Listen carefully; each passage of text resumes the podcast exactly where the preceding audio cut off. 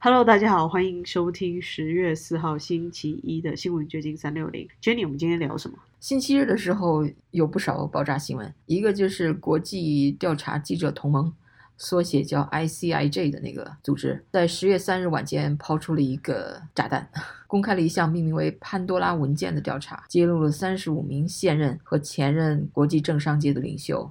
以及三百多名公务员利用境外避税天堂逃税、洗钱，并匿藏总值高达二十三兆美元的巨额资产。没错，这是一个很巨大的资料被曝光。我们可以看到，几乎全球所有的富翁、政策，就是顶级的政商名流，通通上榜。对，这个潘多拉文件是一场被称为披露二十一世纪金钱和权力游戏如何运作的调查。ICIJ 动员了 BBC、卫报、华盛顿邮报等六百名来自一百一十七个国家的记者，审阅了全球一百四十家金融机构和一千一百九十万份机密文件，对二百多个国家和地区进行了调查，来揭开这个迄今最大规模的金融秘密。这之前，呃，我们听说过有天堂文件、巴拿马文件，这是最新的这一系列揭秘档案中的一批文件。但是这一次的规模比前几次要大得多，就像打开了。那个潘朵拉的魔盒，所有人看到了之后，可能都会石化。而且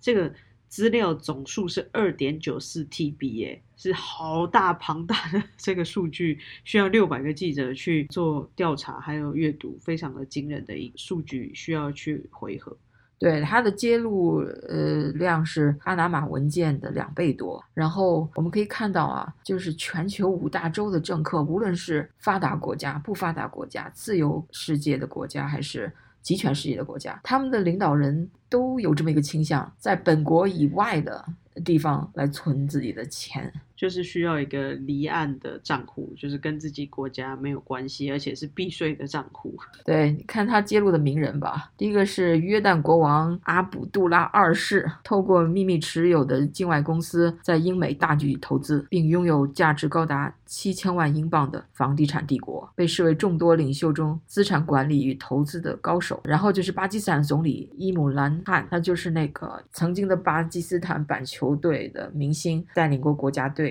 夺过世界冠军的，然后现在成了政客。他的核心圈子成员包括多位内阁部长及其家人，秘密拥有公司和持有数百万美元的信托。然后的名人就是俄罗斯总统普京了。他没有在报告中被直接点，但他被指透过亲信牵线与在摩洛哥的秘密资产有关联。对，这还爆出了一些桃色绯闻，就普京帮情妇在摩洛哥买了豪宅，然后还爆出了有普京的私生女。好像你说那个私生女比他的正宫女还。还漂亮一些，对，就 比他妻子生下来的两个女儿看起来还漂亮一点，气质更好一点。然后就是英国的前首相布莱尔，于二零一七年七月透过一家境外公司为妻子在伦敦市中心购买了一家价值数百万美元的办公室，并以此合法手段避免支付印花税。除了政治人物，还有许多名人和体育明星，比如哥伦比亚的歌手夏奇拉、德国的超模厄蒂亚雪花、印度板球球星沙金。哦，这些都不是我们所。熟知的明星了，我想华人比较认识的应该是那个蔡崇信吧，他也是纽约布鲁克林篮网队篮球队的老板，他在阿里巴巴操控上市起了很大的作用，他也是在这波名单里面被揭露出来的一个人。嗯呃，另外根据立场新闻报道，这次揭露还发现香港的前特首董建华、梁振英都是恒泰信托的客户，两人通过香港律师楼及资产管理公司等中介人使用恒泰服务，为其本人及家族成员注册。离岸公司报道表示，董建华及家族成员涉足至少七十二家离岸公司，其中董建华本人拥有二零零五年三月卸任特首后设立的七家，包括一家拟用作开设汇丰银行账户、处理估计价值一百万美元的流动资产。潘多拉文件还显示，董建华的幼子董立新也通过一家离岸公司想开设中国银行账户，而董建华的胞弟董建成涉及四家离岸公司持有的银行账户，并以另外两家持有富人区的山顶级。浅水湾两处豪宅，但是《纽约时报》的报道表示，名字出现在潘多拉文件中，并不一定代表这些政要和富豪就从事了不法行为。但因文件揭露某些政治领袖能在多大程度上避免财富遭课税，以及逃避公众问责与审查，因此才值得外界的关注。对，只能说能上榜的人都是超级有钱人。那他们的避税方法，或者是他们怎么去运用这些金融游戏灰色地带去运作，是这个整个揭秘过程中大家最感兴趣。嗯，另据美国彭博社报道，潘多拉文件中唯一的中国大陆政客是上海奇森投资控股股份的董事长冯奇雅。一九七四年出生的冯奇雅，二零一八年成为第十三届全国人大的河南省代表。二零一三年到二零一七年，他是河南省的人大代表。哇，这个好像中国的政客怎么出来这么一个没有名的，反而在这个很有名的文件里？不知道，但是他之前都被媒体称为河南美女代表。我看了一下，的确长得挺漂亮的，是要跟我一般认识的中国的官场上人物不太一样，是比较年轻的女士。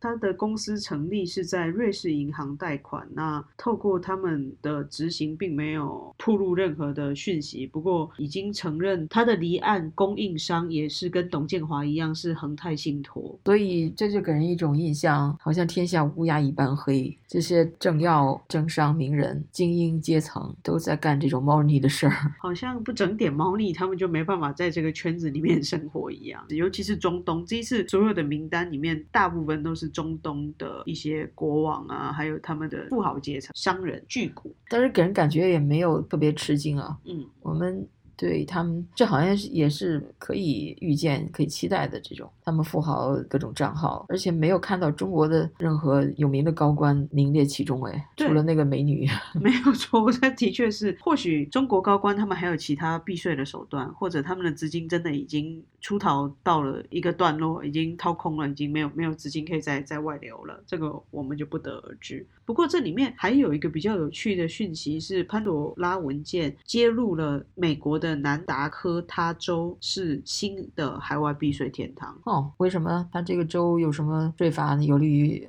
海外账户吗？据《卫报》和《华盛顿邮报》表示，潘朵拉文件提供了大量新证据，证明了南达科他和内华达州在金融保密方面已经跟欧洲还有加勒比海地区臭名昭彰的司法管辖区不相上下。哦哦。讽刺的是，美国总统拜登曾经誓言，他的政府会带领美国和全球金融体系更痛。但是，越来越多的富人或者是这些全球顶级的政客在这里避税。嗯，真有趣。美国人一般喜欢在特拉华州开公司，那里的税务规则好像比较有利于开公司。但是，我不知道为什么这里面所说的南达科他州脱颖而出了。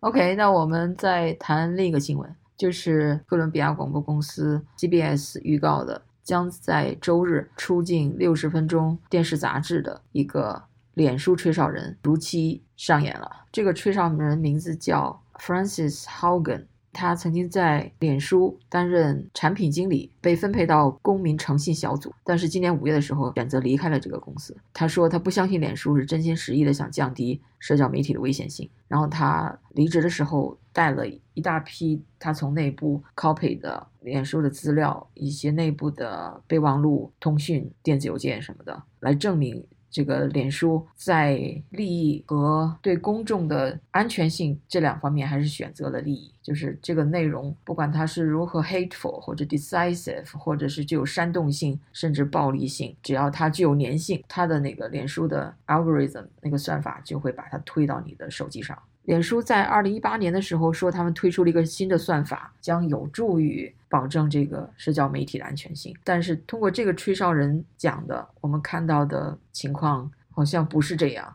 这就是为什么这次爆料对脸书来说是一个公关上的一个灾难了。对，看脸书怎么回应与处理吧。但事实上，我们自己在刷脸书的时候，的确也是看到了很多就是比较耸动的，或者是比较让人家就是兴奋、比较容易引起关注的视频嘛。那它的确不适合给青少年，不应该 被推到前面去。对，根据这个豪根泄露的一份脸书内部文件说，我们估计，尽管我们在这方面是实际上做最好的，但是我我们在 Facebook 上可能只对百分之三到五的仇恨言论和百分之零点六的暴力及煽动言论采取了行动。然后另一份文件就更加直白了，那份文件说，我们有来自各种渠道的证明表明 Facebook 和应用程序家族中的仇恨言论、分裂性政治言论和错误信息正在影响世界各地的社会。所以说，Facebook 知道他们这个社交媒体对世界的影响。而明知故犯，继续去推送那些内容，因为这些内容最具粘合性，最具就是英文的名词叫 engagement，最引起人们的关注和参与。所以说，如果你在脸书上看到什么有 interact with it，你可能在上面 comment 或者点赞或者笑脸啊什么的，那个脸书的那个算法就会记住了，然后他下次就会再给你推这些。类似的内容，而往往引起人们转贴、点赞或者关注的内容，又是那种比较很两极分化的，甚至引起仇恨的内容。你看他这里说，虽然该公司一再声称他正在帮助阻止仇恨言论，至少是在他自己的产品上，但是豪根说，问题的根源在于2018年推出的算法，这些算法管理着你在平台上看到的内容。据他说，and those are reacts, likes, comments, reshares. every time when someone takes one of those actions, clicks through a link, that is engagement. And Facebook goes and looks at all the things that you've clicked on and it makes a model of you.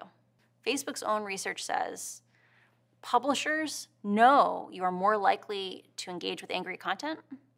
There is a perfect reverse correlation where the angrier you are, the more traffic leaves Facebook and goes to your publishing site. And so I guarantee you, publishers all around the world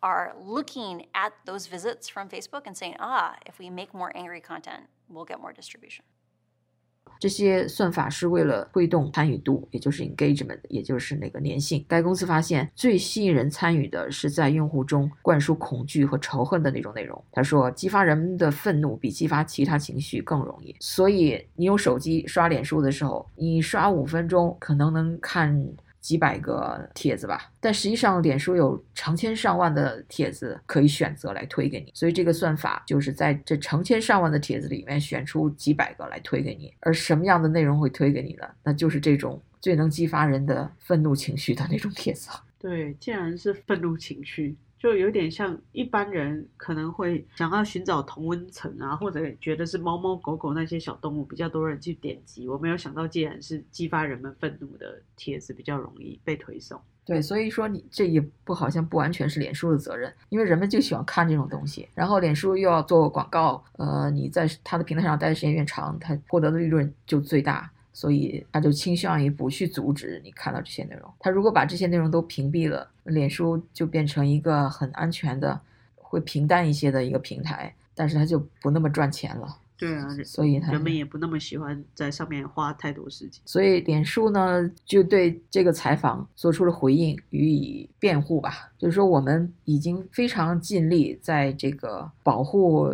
人们的言论自由和保护这个平台的安全性之间取得一个平衡。我们会继续的来改进，但是如果说我们是故意的要鼓励这种坏的内容。在我们的平台上，那是不公平的，是是不实的，所以他是这么来回应这个指控的。脸书的声明还说，如果有任何的研究啊，或者任何的解决方案，能够把这样一个非常复杂的问题能够摆平的话，那像 tech industry 就是这种高科技行业，政府或者社会就早就把它解决了。既然大家都没有解决，你你们干嘛来 blame 脸书呢？他是这样的理由。但是问题是，扎克伯格他在二零一八年脸书推出这个新算法的时候是这么说的：“我们感到有责任确保我们的服务不仅仅是使用上的乐趣，而且对人们的福祉也是有好处的。”所以他这个言论和这个实际的情况反差太大了。所以这这个吹哨人豪根他的律师已经向 SEC file 了 complaint，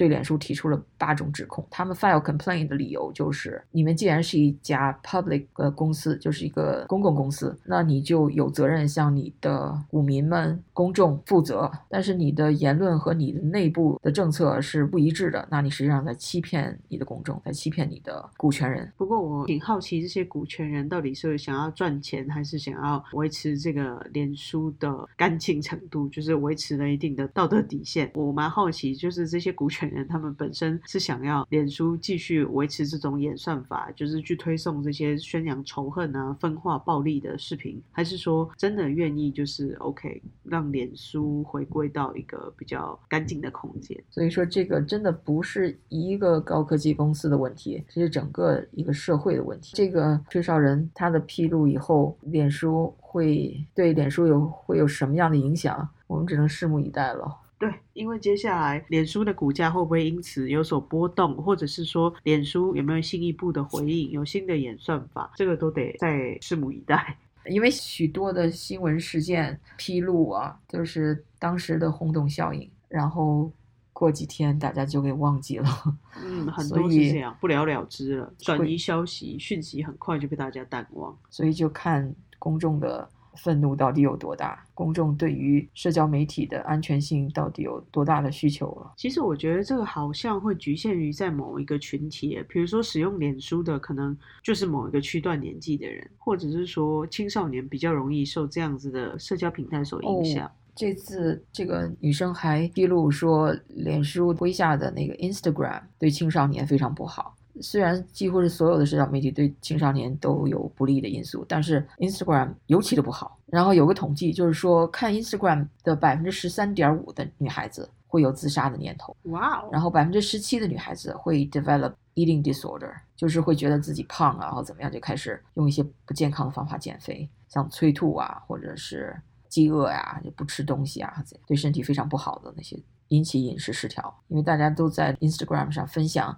呃完美的身材，那正在发育中的青少年，他就看到别人都那么完美，他就会痛恨自己的身材，然后就会用一些极端的方法来减肥。这就像有一些广告都去推崇那些很瘦啊、瘦到不是正常人比例的模特儿或者明星一样，然后在 Instagram 里面也会有很多这样子的所谓标榜美啊，或者是他们觉得好看的形象，那其实也蛮影响正常人的审美观感，那就造成了这些问题。对，这这还是那种两方面的吧。一方面是因为人们有这种审美观，然后那些社交媒体就推送这些内容，因为你爱看，它为了增加粘性，它就会推送你爱看的内容，所以这也是个两方面促成的结果。所以我觉得这条新闻的教训就是少看脸书，少上网。我觉得还蛮有道理的。通过了这些新闻，我觉得最重要的还是要适度的离开我们的手机，然后多跟这个正常自然界的社会接触，少与高科技还有在看不到的社交平台上花太多时间。对，嗯，OK，今天我们就聊到这拜拜，拜拜。